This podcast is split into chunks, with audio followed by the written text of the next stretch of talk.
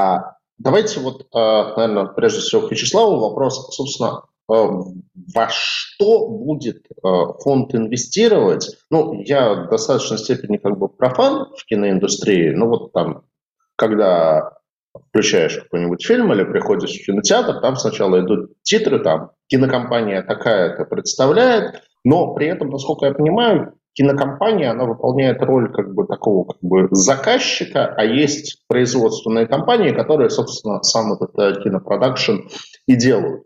Вот в этой структуре куда будет инвестировать фонд? Фонд, он будет, там, не знаю, соинвестором вместе с кинокомпаниями или он будет инвестировать именно в производственные компании, которые непосредственно продакшеном занимаются? Ну, основной, э, основной актив, который мы предполагаем к приобретению в этот фонд, это все-таки будут инвестиционные права. Как это все происходит, мне кажется, что Василий Соловьев, э, как большой профессионал в этой индустрии, э, гораздо профессиональнее и интереснее расскажет а так, э, основным активом, который мы собираемся оперировать, это будут имущественные права на интеллектуальную деятельность. Да, то, есть, то есть вот объектом, ну вот возвращаясь к тому, о чем сейчас там э, Татьяна говорила, то есть э, вот, собственно, там, не знаю, в портфеле фонда, ну, там, мы с тобой оба выросли там из рынка ценных бумаг, и все равно рассуждаем, наверное, ценнобумажными понятиями, то есть в портфеле фонда там будут, то есть объектом инвестирования будут являться права на тот или иной там кино или сериальный проект. И они будут, то есть вот фонд будет полностью владеть правами на тот или иной фильм, или это будет какое-то совместное инвестирование, что фонд там с какими-то другими кинокомпаниями? все-таки стремимся управлять рисками, поэтому вряд ли это будет э, стопроцентное владение а, каждого проекта. Да? То есть это будут какие-то доли, какие-то части, потому что ну, нам необходимо вложить как можно большее количество проектов для того, чтобы снизить риски возможных потерь. А, следовательно, как бы в зависимости от стадии входа эта доля будет разной. Но мы не предполагаем э, полностью финансировать какое-то какое произведение.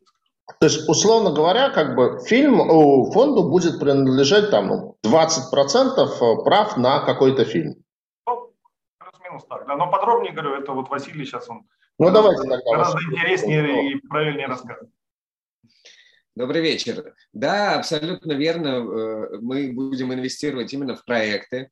Э, э, Причем, вот вы спрашиваете, инвестировать ли на уровне кинокомпании или производящей компании. Но вот где мы будем чувствовать выгоду, там мы и будем инвестировать. Если производящая компания достаточно активна для того, чтобы сама сгенерировать проект и предложить его какой-нибудь компании-лидеру, как у нас в кинематографе называется, чтобы совместно с ней э, дойти до проката, то мы с удовольствием можем э, проинвестировать и на этапе разработки этого проекта, потому что войти в такой проект можно будет только вот на ранней стадии, потому что когда в него зайдет лидер, там уже э, денег э, дополнительных уже будет не нужно нужно. Ну или если это какая-то большая компания, все-таки лидер, но которому нужно дополнительное финансирование по каким-либо причинам, то мы тоже...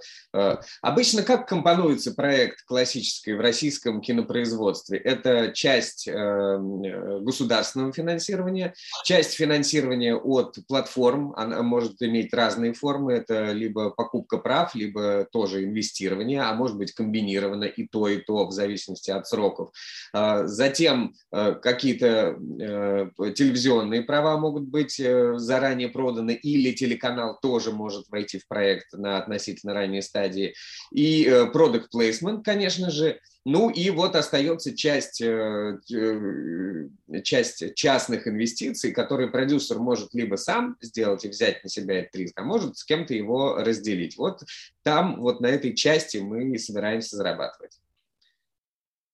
А как это, ну вот э, с точки зрения инвестора, то есть, естественно, вот если, э, там, забегая вперед, то есть если вот э, инвестор захочет в этот фонд проинвестировать, вот именно понимание того, как ну, как бы понятийно все хорошо, а вот с точки зрения как бы юридической, какими договорами, как происходит вот юридические закрепления отношений соинвесторов. Ну и главный вопрос, собственно, что происходит, если что-то идет не так, и возможен ли риск того, что там фильм вышел в прокат, какие-то деньги по нему пошли, и один из участников эти деньги забрал, а фонд, э, в общем, ничего не получит. Ну, э, Такого, чтобы кто-то забрал, а фонд ничего не получил, не может быть, потому что это все регулируется договором, и обычно все эти договоры абсолютно прозрачны, и э, каждый участник э, договаривается с продюсером, э, зная, какие у него обязательства перед другим участником. И э, все эти участники вот буквально здесь на плаву, на виду, и мы э, эти факты легко перепроверяются. То есть это никак, ну, для людей, которые не в кинобизнесе, для них это вот какой-то темный лес, где что происходит, кто да. куда пошел, кто этот продюсер, как в том фильме, кто этот потерпевший, куда он пошел. У нас э, на самом-то деле все прозрачно, игроков э, ключевых не так уж и много. Всех их мы хорошо знаем поименно, со всеми очень э, деловые и толковые отношения, вообще бесскандальные и э, абсолютно прозрачные. И поэтому составить договор, в котором учтены интересы всех участников, э, совершенно спокойно можно. Риски есть, безусловно, но вопреки расхожему мнению, мы все равно не венчурный фонд ни в коем случае. Мы, наоборот, больше как хедж-фонд. И у нас венчурные инвестиции в нашем, э, внутри нашего фонда, ну, я их так назову, да, а, они занимают не такую уж большую часть. Это когда мы входим в проект на ранней стадии, когда мы, например, не знаем, как этот проект будет развиваться, сложится ли судьба этого сценария и так далее. Но на ранней стадии вход в кинопроекты – это и очень небольшие деньги. И именно оттуда зарабатываются самые большие э, дивиденды, потому что ты потратил всего лишь э, 1, 2, 3 миллиона э, рублей на сценарий э, или там на разработку целого проекта, э, и таких проектов ты сделал, например, 10, 20, 30, может быть, даже больше, когда наш фонд э, по-настоящему э, раскрутится, но э, любой из этих проектов, вот эти 30 миллионов, да, или там, если в масштабировании сколько-то миллионов, э, легко покроет, потому что э, это самые маленькие затраты. А входить в кинопроект можно и на гораздо более поздней стадии, в тот момент, когда, ну, очень уже легко определить, что же это за фильм. Безусловно, бывают и тут разные э, всплески и в хорошую, и в плохую сторону. Ну, например, если бы мы кому-либо показали фильм э, непосредственно Каха, даже пусть и на финальной стадии его э, реализации, наверное, большинство все-таки сказали бы, что это фильм для обзора Бэткомедиан, э, что в итоге и получилось. Но вряд ли кто-то мог бы предположить, что в период пандемии этот фильм соберет более 500 миллионов рублей. То есть бывают всплески в разные стороны, но на финальной стадии, тем не менее, вложиться в фильм – это уже куда более спокойно. В промо-компанию можно зайти, в постпродакшн, когда идет монтаж, озвучка, переозвучка, и, и уже ясны не просто все партнеры, а уже все партнеры выложили свои карты на стол. Так что э, э наш э, фонд э, вот его основа – это диверсификация. Диверсификация всего, э, этапы, сроки, объемы, жанры. Например, у нас четко расписано, что в среднебюджетные комедии мы отправляем столько-то процентов нашего бюджета. В малобюджетные хорроры, у которых большой международный потенциал, мы отправляем столько-то бюджета. В блокбастеры мы рады войти, но всегда небольшой частью, потому что, конечно же, потянуть целиком блокбастер, который там стоит 300, 350, 500 миллионов, э, э, такие риски нести абсолютно не обязательно. Вот э, какие наши планы и устремления. Спасибо, Василий. Вот э, я буду миксовать свои вопросы с теми вопросами, которые нам приходят. Вот, наверное, все-таки, может быть, завершая такой юридический блок, два очень похожих вопроса. Э, каждая инвестиция – это будет некий отдельный договор, э, э, подтверждающий отдельные права? Или все-таки это какой-то, там, не знаю, то, то есть вот у фонда будет как бы одновременно в моменте несколько договоров по инвестициям в разные проекты, верно? Да, все верно. А, Причем, э, если э, на старте фонда и учитывая нынешнее состояние нашей индустрии, конечно, каждый договор будет иметь абсолютно целевое назначение, то есть конкретный проект, конкретный срок, конкретные условия, конкретный продюсер и т.д. Причем даже иногда можно договариваться и на на обязательный возврат этих средств. Такое тоже может быть. Ну, э, помочь кинематографистам с оборотными средствами, если банки это не делают, а у нас есть глубокая аналитика, и мы прекрасно понимаем, что это за кинокомпания, кто этот кинопродюсер успешный, но не очень верим в проект, мы можем договориться и на обязательный возврат.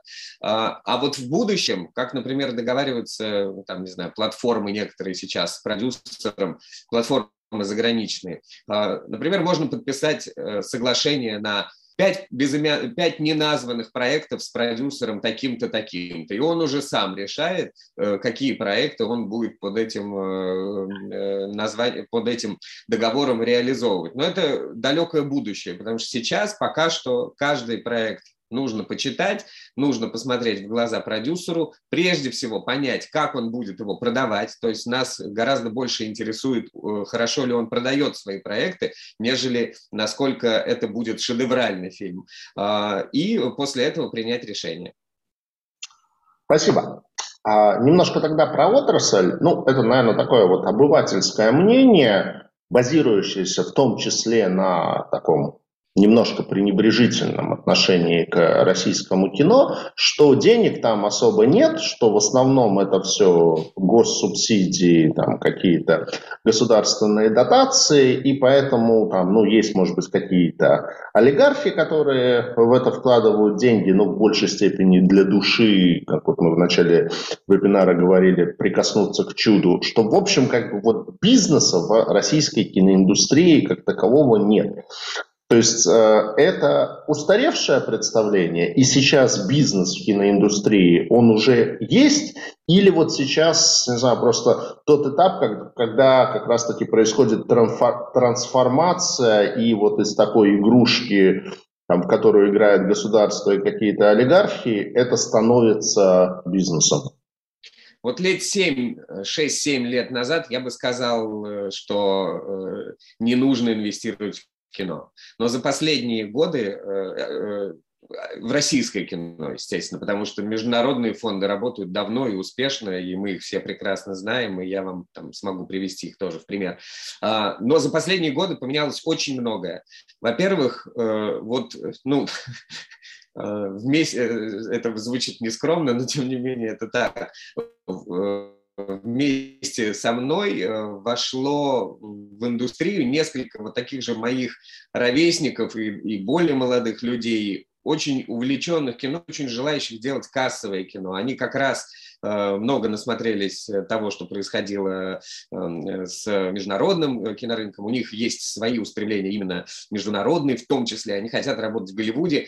И они начали менять эту индустрию. И так совпало, что еще и параллельно начали развиваться онлайн-платформы, которые влили еще огромный свежий глоток свежего воздуха и финансирования в нашу индустрию. И получился такой двойной удар. Даже если вместе с пандемией, то еще и тройной, потому что э, сеть во время пандемии ну, разрослась э, многократно. И э, индустрия поменялась э, крупные игроки тоже это почувствовали. Те, которые э, до этого зарабатывали только на производстве, они почувствовали, что в прокате э, содержится огромный потенциал. И начали с этим работать благодаря фонду кино, благодаря усилиям различных телеканалов э, и государства в том числе. И такие фильмы, как «Движение вверх», «Экипаж», «Легенда 17», после этого еще и «Холоп», ну уже, уже на пике этой волны – им э, э, подтвердили их э, соображения по тому поводу, что там можно зарабатывать. И они всех тех, ну, я называю их молодых, но окей, там 30-35 лет, 40, подхватили и используют их в своих целях для того, чтобы они своей молодой кровью снабжали индустрию более свежим продуктом. И все закрутилось, все завертелось, действительно деньги есть, работать есть чем, но нужно разбираться – Это однозначно. Все, все те примеры, которые нам приводят о э, предыдущих каких-то э, неудавшихся инвестициях, ну, ты смотришь вот глазами профессионала индустрии, и э, просто люди закапывают свои деньги во что-то. Им понравилась какая-то идея, ну вот вы говорите о тех же меценатах, да, им понравилась какая-то идея, без какой-либо аналитики, сработает эта идея, нужна она сейчас зрителю, не нужна, как она будет реализована. Отдавались огромные деньги, и фильмы проваливались. А вот э, системного подхода, такого, который мы сейчас э, пропагандируем, подхода э, работы на всю индустрию, подхода анализа и отбора, диверсификации, такого подхода, конечно, ни у кого не было. Мы абсолютно первые здесь, и мне абсолютно не страшно быть здесь первым, потому что мы очень хорошо в этом предмете разбираемся. А вместе с КСП Капитал, ну и мы вот поженили это с финансовым миром. Отлично. Вот э, тогда, соответственно, как будет э, производиться отбор проектов в пул, то есть в, в фонд? То есть, ну, если опять-таки проводить аналогию со столь близким мне рынком ценных бумаг, есть управляющий фондом, который вот там, на основе своей экспертизы есть зачастую там инвестиционный комитет, который вот как-то коллегиально обсуждают, что давайте купим Газпром и Лукойл, а вот Роснефть покупать не будем. Или наоборот. Как в данном случае, вот, вот в случае данного фонда, вот он у вас после нашего вебинара успешно запустится, завтра у Вячеслава будет разрываться телефон от желающих проинвестировать от 500 тысяч рублей, как нам уже подсказали, стоимость одного пая. Вот, но, конечно же, проинвестируют гораздо больше, и вот нужно это будет... Кто будет принимать решение, в какие проекты вы идете? Какая будет процедура отбора проекта? Значит, э, у нас э, прописаны критерии отбора в э, проект. Все те, ну прям длиннющий список, которые могут повлиять на судьбу проекта. Причем ну, я могу даже вам показать в виде презентации, займет две секунды, как эти критерии выглядят. Ну, выглядят они... А я их убрал из этой презентации. Сейчас включу. Придется озвучивать без презентации. Да, здесь у нас этапы кинопроизводства, ну, пусть, э, что называется, пусть они побудут тогда на экране. А, э, это наш, наш диверсификационный э, план по этапам инвестиций, разработка, производство, постпродакшн, реклама и так далее. А по э, э, по критериям скажу, что на первом месте у нас находится личность и backtest продюсера. То есть это успешный человек из индустрии, с компанией, которая работает определенное уже время, имеет контракты с платформами, с производящими компаниями, с, с, с с прокатными компаниями, с государством практически обязательно. Все, все ключевые игроки так или иначе получают финансирование государства, потому что ну, если государство поддерживает индустрию, то э, грех этим э, не пользоваться. Э, на втором месте стоит уже сам проект, а точнее его сценарий и то, насколько этому конкретному продюсеру удалось создать какое-то произведение, которое э, является значимым, э, э, некий текст, который ляжет в основу всего того, что будет дальше происходить. Потому что сценарий – это очень сложный процесс, очень длинный, очень э, тягомотный. Зачастую его бросают многие там на середине, на середине, ах, и так сойдет.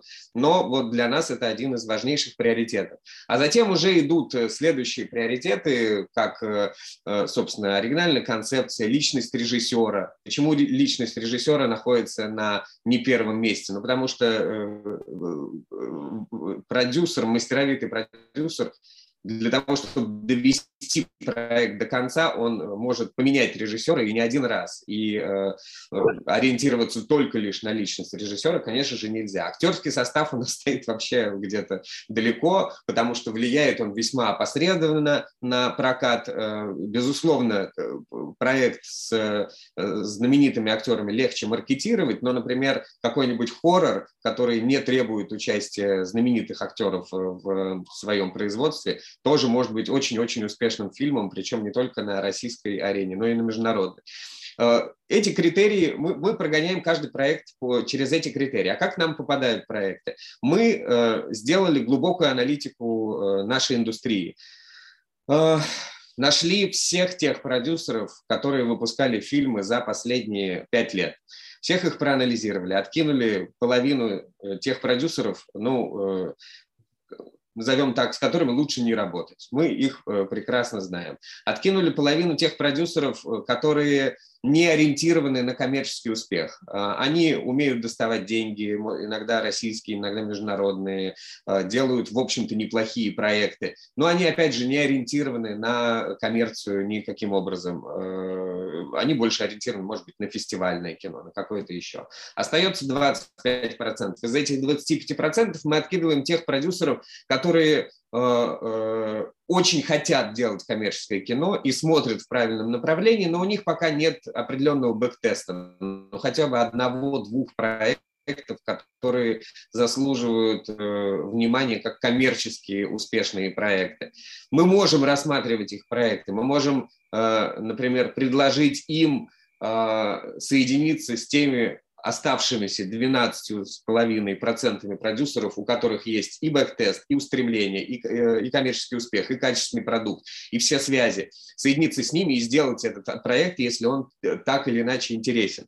Но вот э, основная ставка делается на вот этих вот отобранных 12,5% продюсеров, это примерно 12,5 человек и получается, учитывая, что общий пул продюсеров примерно где-то 100 человек. На них и собираемся ориентироваться.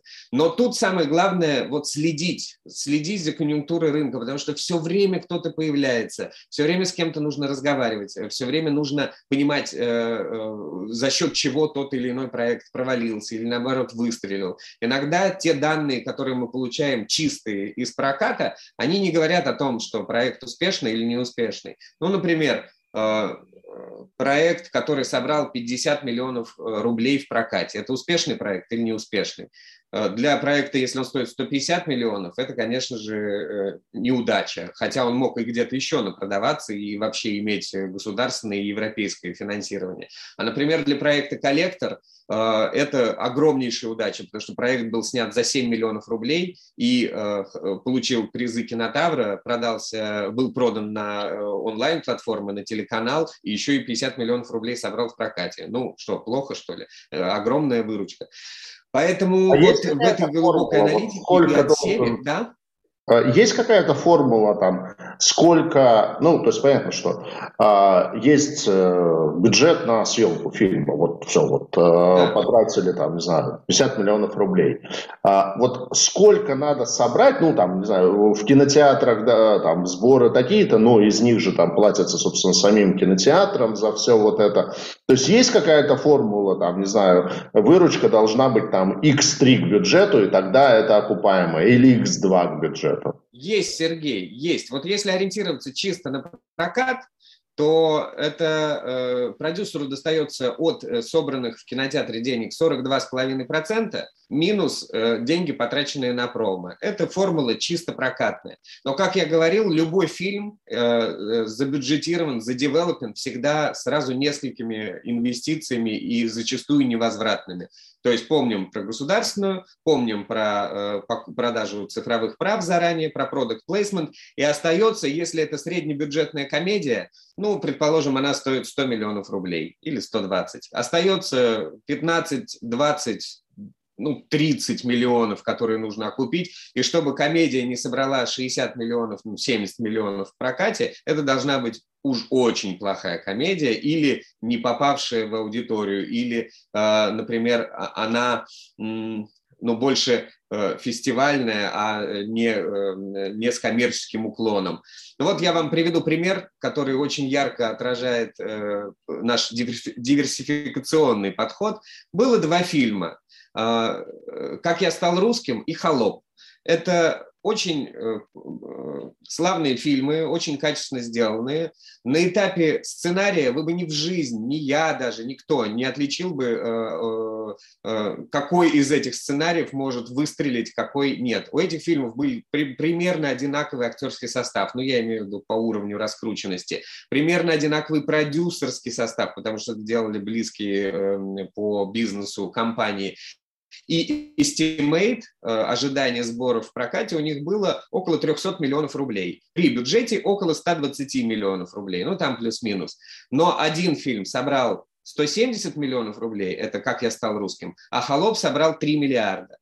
От чего это зависело? Прежде всего, это зависело от того, какая судьба у фильма была в прокате, потому что э, фильм «Как я стал русским» под, попал под каток э, фильма Т-34, и так получилось, что релизы сдвигались один за другим и э, ну, накрыли этот фильм. И тем не менее, продюсер Георгий Шабанов все свои инвестиции, инвестиции своих партнеров с этого фильма все равно вернул, но просто не смог их приумножить вот так, как другой фильм, в котором он работал, промо-продюсером, смог окупить с лихвой вообще многие затраты, которые эта компания проводила в тот год. Э, вот э, такая бывает разница, и э, если бы мы в тот момент уже работали, мы бы обязательно вложились бы и в тот, и в другой фильм, потому что это абсолютно продюсеры, ориентированные на прокат и желающие там зарабатывать, которые, кстати, из Кахой потом заработали вот те самые 500 миллионов.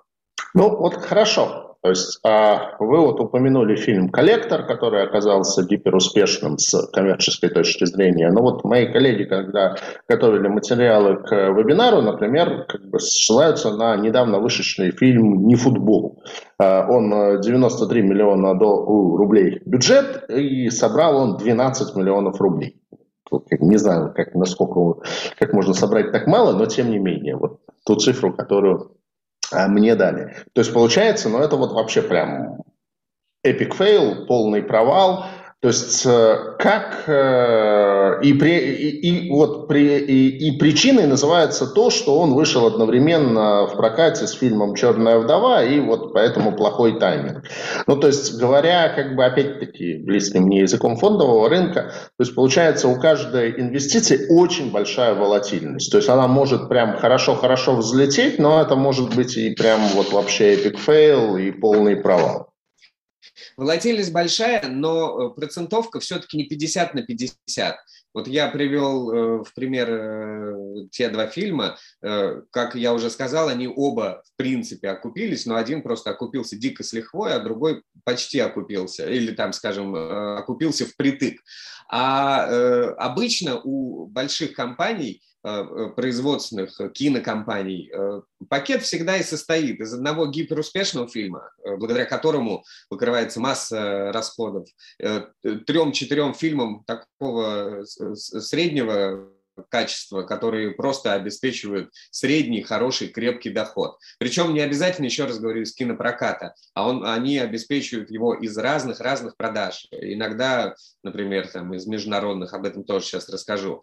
И э, какое-то количество фильмов, там, 5-6, может быть, может быть, 3-4, в зависимости от того, насколько компания в этот год качественно работает, они действительно не очень успешные и вяло э, волочатся в прокате, зарабатывают здесь 3 копейки, здесь есть 3 копейки, но могут, например, как э, любой голливудский э, культовый фильм, взять и выстрелить на других продажах.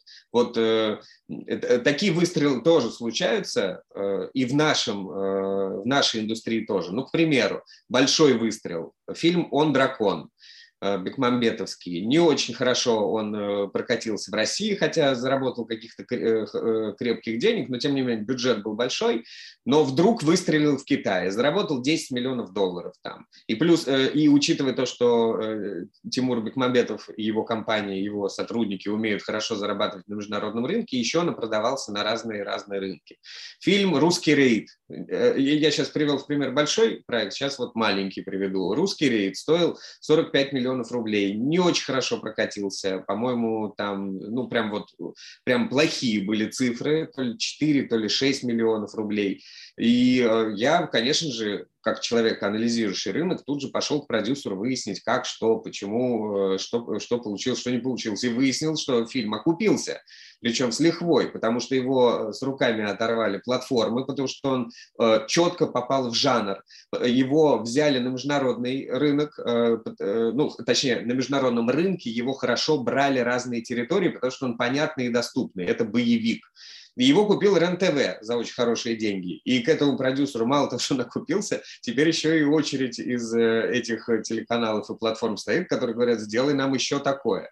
Так что прокат, вот что такое прокат? Прокат – это место, где мы можем сорвать куш.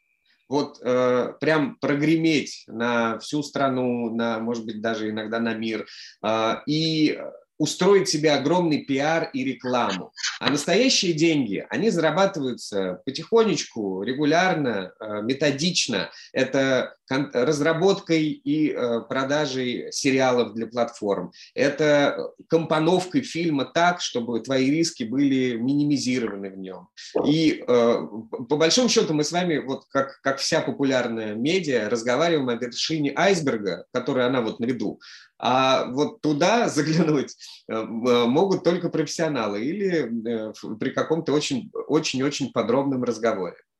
Я точно вам не скажу, есть ли какие-то серьезные убытки у компании «Революции фильм» с, вот, с фильмом «Не футбол», мы очень хорошо знакомы с продюсерами, тоже их рассматриваем для инвестиций в том числе, ну, потому что их, например, фильм «Любовницы» очень успешный был, прошел с огромной радостью и по платформам, в прокате, везде. Но я уверен, что если там и были убытки, то они очень небольшие, потому что вряд ли в этот фильм э, инвестировали частных денег, ну, там больше, чем 30 миллионов, а скорее всего, может быть, 20 и проинвестировали, и скорее всего они дополнительными продажами где-то и компенсируются. Спасибо. Давайте все-таки снова вернемся именно к теме самого фонда. И, наверное, как бы Вячеслава снова попрошу выйти в эфир. А, у нас как бы не так уж много времени, поэтому немножко скомпоную вопросы. Какой целевой размер фонда и есть ли, есть ли вообще какой-то минимальный размер, который вы э, э хотите собрать, чтобы там выйти на какой-то break-even по этому проекту? Ну и какой вообще для себя, там, не знаю, таргет по размеру фонда вы видите? А какие условия для пайщиков там, с точки зрения комиссии управляющей компании, общих расходов на фонд, ну и, соответственно, как будет выплачиваться доход пайщикам, это будет э, в виде дивидендов или это будет в виде реинвестироваться и а, затем выплачено при ликвидации фонда, ну и, соответственно, сразу на какой срок фонд э, создается. Хороший вопрос, как обычно. Э, фонд, э, целевой, целевой размер фонда э, на этапе его вот старта мы смотрим на уровне там, 150-200 миллионов. Почему? Потому что рублей. этот объем, рублей, да, этот объем позволит нам совершить первые инвестиции и как бы диверсифицировать портфель сразу на начальном этапе. Соответственно, дальше Фонд э, предполагает дополнительную миссию, и мы хотим э, в перспективе выйти на цифру в размере ну, триллион-полтора, вернее, миллиард-полтора, извините. Я уже испугался. Да-да-да, я сам. Триллион. А, я Если тоже подключусь срочно. Я услышал слово триллион и не могу оставаться в стороне. Э, вот, мем уже пошел в сеть.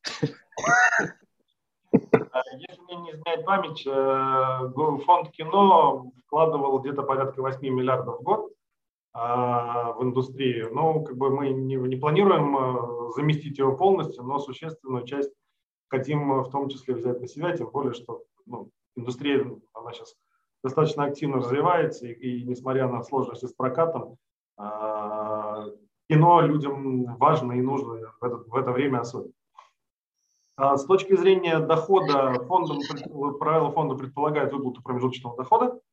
А, соответственно, такая опция будет предусмотрена, и наши пайщики там, с определенной периодичностью какие-то выплаты будут э, получать э, регулярно. А, в плане, в плане комиссии, значит, комиссии в процентах от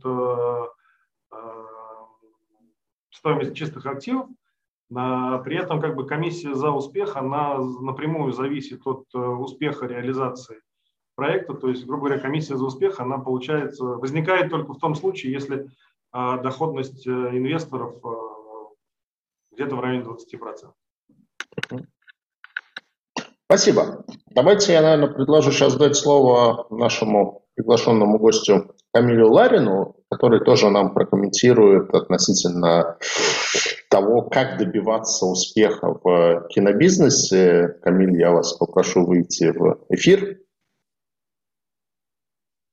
Так, а что у меня?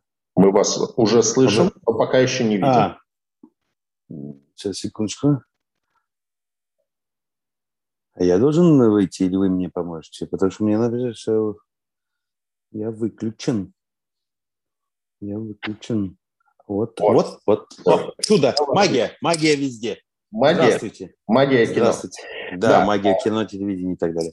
Камиль, ну, наверное, а... дополнение к тому, что сейчас говорил Василий, вот ваш взгляд на то, то есть, ну, вы как бы очень известный человек, участник квартета И, у вас несколько успешных кинопроектов, э, вот за счет чего, в чем как бы знаю, секрет этого финансового успеха, почему у вас э, хорошо получается?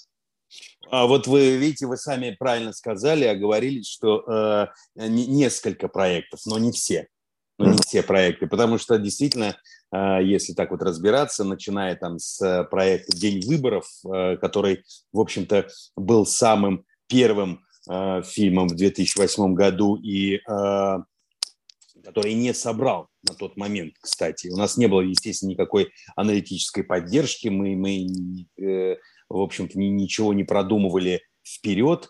Вот. У нас было желание сниматься в кино, чтобы нас э, узнали э, за, за э, э, Садовым сначала, потом за МКАДом и так далее, потом на, на всю страну. Нам просто хотелось вот этого. И поэтому, когда нам предложили инвесторы снимать этот фильм, мы сказали «да», вот. Э, и фильм прошел очень спокойно. Очень спокойно, но он, как ни странно, стал таким народным и, в общем-то, э, чуть ли не, не, не самым популярным в нашей, так сказать, обойме фильмов от квартета И. Вот, он, так сказать, поднабрал. Вот, о чем, кстати, говорил Василий.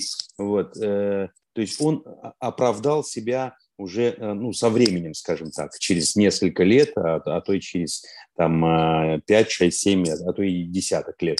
Вот. А что касается коммерческих, э, скажем, фильмов, которые э, прошли, из которых, собственно говоря, мы и получили такую популярность, известность, это что касаемо о чем говорят мужчины, Первая часть и вторая часть – это, э, как мы сами шутим, это самые такие коммерческие э, фильмы, э, на которых мы получили больше всего э, выгоды, выгоды, скажем так.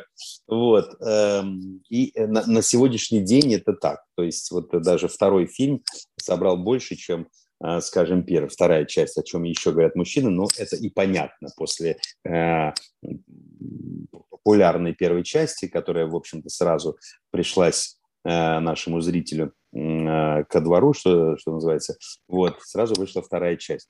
Вот, что касаемо вот этого, э, мы, конечно, так сильно не анализируем, честно говоря. Вот, но есть моменты, которые, ну, скажем, скажем, очевидны. Да? Я для себя считаю, например, что 80% успеха это заложено именно в сценарии той работы, которые а, ты, ты делаешь. Вот, в общем-то, сценарий, который ты там написал, который ты объективно понимаешь, что он а, нравится тебе, что он а, ляжет, э, что называется, на а, внимание и пристрастие зрителя.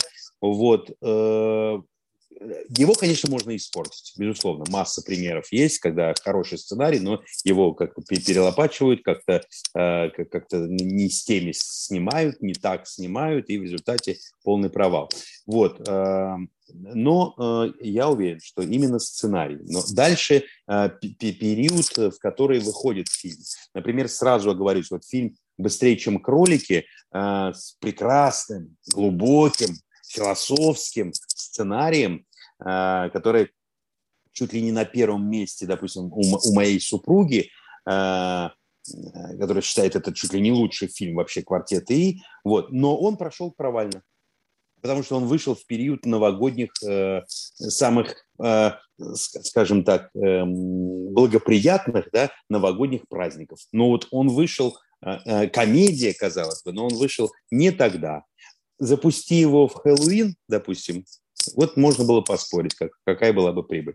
Вот, ну то есть вот такие нюансы, какие-то тонкости, которые мы э, понимаем, не понимаем, ошибаемся, спрашиваем, выясняем, потому что мы все-таки не профессиональные э, продюсеры, но тем не менее что-то, где-то свое чутье, где-то кто-то подсказал, где-то кто-то помог. Например, та же а, первая часть, о чем говорят мужчины, вышла в 2009 году, а снималась в 2008, когда многие помнят, что э, был кризис, был кризис, и многие, многие э, забрали свои денежки, свои идеи и затаились. И у нас была тоже мысль э, выждать год, вот, и, в общем-то, чего горячку пороть? Ну, есть сценарий, есть спектакль, который у нас успешный, который принимается на зрителя э, хорошо, и вот его экранизировать, ну, не в этот год, ну, на следующий, можно было и так.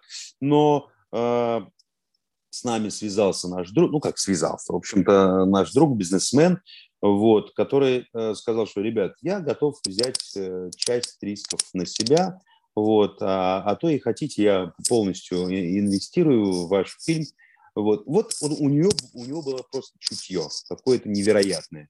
Он вложился, сам еще заработал, он собирался, ну, как бы просто инвестировать, просто чтобы мы вернули деньги. Но если не вернут, ну и бог с ними. Ну вот это вот как бы я подарю ребятам.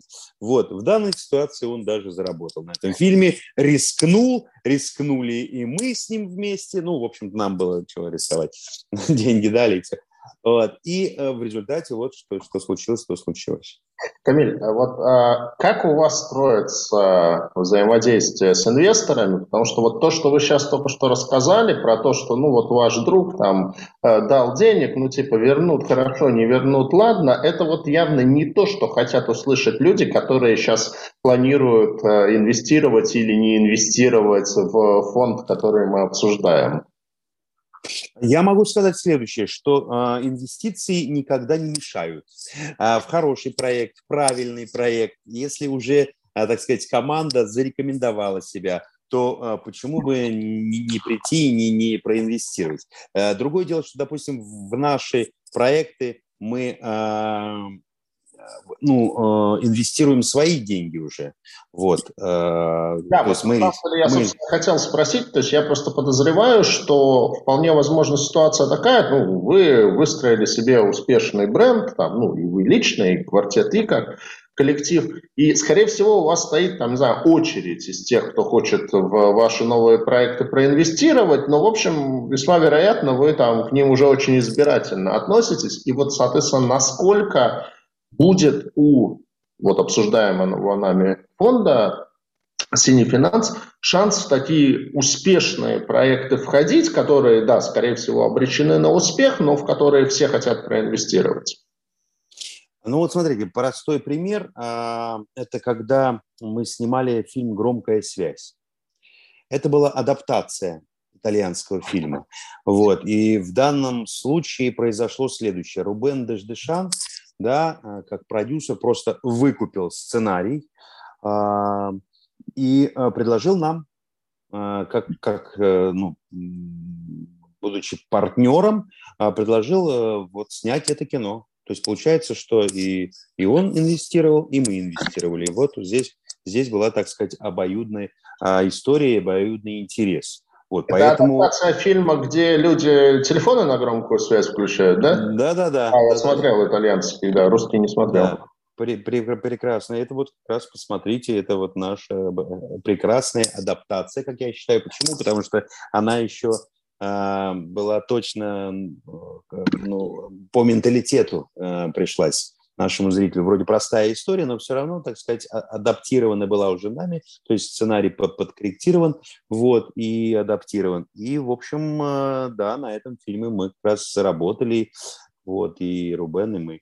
Э, поэтому э, я не, нисколько не говорю, что мы сейчас закрыты от инвесторов, нет, напротив, если какие-то есть интересные предложения, а то есть сценарии, тут же, понимаете, как э, мы не успеваем клепать, как Вуди Аллен, допустим, который там раз в год, да, где он и, и автор сценария, и монтажер, и режиссер, и актер, и как, как это успевает, я не знаю. Там, наверное, серьезная ком- команда единомышленников находится рядом с ним. У нас получается, что вот ребята, авторская группа, это Леша Барац, э, там, Слава Хаид и Сергей Петрейков, вот они пишут сейчас втроем у нас. Мы уже вышли от системы там 5, вышли на 3, то есть они вот справляются с этой работой и задачей. Они пишут сценарий. То есть мы как актеры еще и театра квартеты должны выдавать что-то в театре. Вот. Потом мы должны что-то еще и показывать э, в кинематографе, снимать.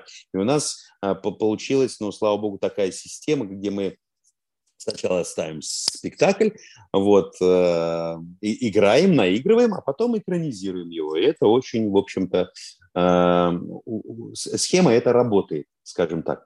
Поэтому... То есть, в принципе, можно говорить о том, что вы как бы экранизируете те вещи, которые у вас хорошо пошли в театре. И это в каком-то смысле является гарантии того, то есть если у вас что-то не пошло в театре, то вы это, наверное, и не экранизируете. А если что-то хорошо идет, то есть вы имеете возможность как бы протестировать. Если это, не идет, если это идет плохо в театре, мы просто не играем это. Вот, поэтому нам нет смысла э, в какой-то вот свой ну, товар, если говорим мы уже о каких-то рыночных то зачем к нам не пойдет зритель? А раз не пошел зритель, это что, зритель что-то не понимает? Давайте экранизируем, сейчас будет вообще замечательно. Конечно же нет. Конечно же мы, э, ребята, пишут тот сценарий, который э, ироничный, глубокий, смешной, ну, неважно они делают некий продукт. Вот он идет в театре, мы видим, что он хорошо идет. Далее нужно его просто правильно э, перевести на язык кинематографа и дальше снимать. Вот, казалось бы, э, там э, пьеса о разговоры мужчин среднего возраста, у нас происходит все на сцене. Мы, вот они. То есть мы играем там 2 э, часа 40 минут на зрителя, в общем-то, играем пьесу, бла-бла-бла. То есть вот э, как, текст все. А, и как его экранизировать? Вот мы поехали. В кино мы поехали. Вот мы останавливаемся там, там и все время говорим. И это оказывается, видите, как пришлось, вот э, попало в зрителя. Фильм что называется. Сам несколько раз его пересматривал, в общем. Ну, я, я сам удивляюсь. Иногда бывало, включишь телевизор и и, и зависаешь, начинаю смотреть, как ребенок. Думаю, ну это же, это же наш фильм, а нет, все равно сидишь и смотришь. Но я, правда, немножечко смотрю уже по-другому, не то, что я сижу, господи, это я, это наши ребята, вот как классно. Нет, ну, конечно же, э, какие-то, а, наоборот, аналитические э, вопросы для себя а, поднимаешь и тут же отвечаешь, правильно это или неправильно, потом говоришь, ну да, вот здесь можно было так, а вот здесь нет, это хорошо. И так далее, и так далее.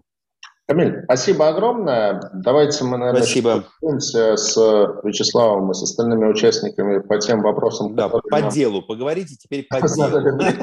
А вот это все языками чесать, это мы в театре. если потом. Спасибо огромное, удачи. Если что, я пока на связи. Спасибо большое, Камиль. Так, э, ну, в принципе, большую часть, наверное, мы э, обсудили. Там спрашивают про то, что вот там российское кино отстает от американского и «Игру престолов» мы, наверное, пока не можем снять, но мы действительно здесь про другое, мы говорим не про то, как снять «Игру престолов», а как э, заработать денег. Вот хороший вопрос. А расскажите о международных аналогах. Вот подобные фонды существуют или нет? Есть ли какой-то трек-рекорд подтвержденный? Ну и, наверное, опять-таки, Вячеслав, вы первые, кто в России подобную историю запускают? Или подобные проекты уже были?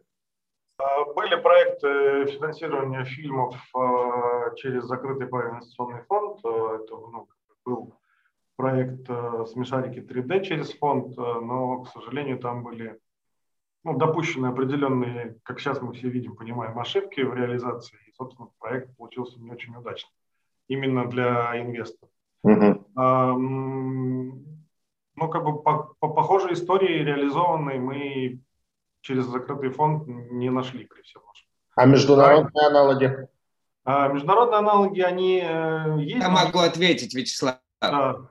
А, во-первых, я еще тоже хотел бы добавить, что, ну, вот честно, мы не сделаем, если сейчас вдруг э, наш фонд, да, не, не, не раскачаем, то другие сделают точно, потому что попытки появляются и появляются, появляются, но вот такого аналога, чтобы, еще раз говорю, э, э, вход одного окна и распределение по индустрии, такого э, не было еще. Бывало, что продюсеры под себя делали, или бывало, что один бизнесмен под себя делал. А так вот, чтобы э, этот фонд был публичным, такого практически не было. Что касается примеров, то вот э, мой компаньон Артур Целенко тут как раз набросал э, из из интернета много компаний, которые удачно работают. Например, Ingenious Media, медийное подразделение лондонского фонда Ingenious Capital Management Limited, э, проект «Барат», «Аватар», «Жизнь Пи», «Золотой космос», франшиза «Люди X и, и, и т.д. Причем вкладывались, например, в, те же,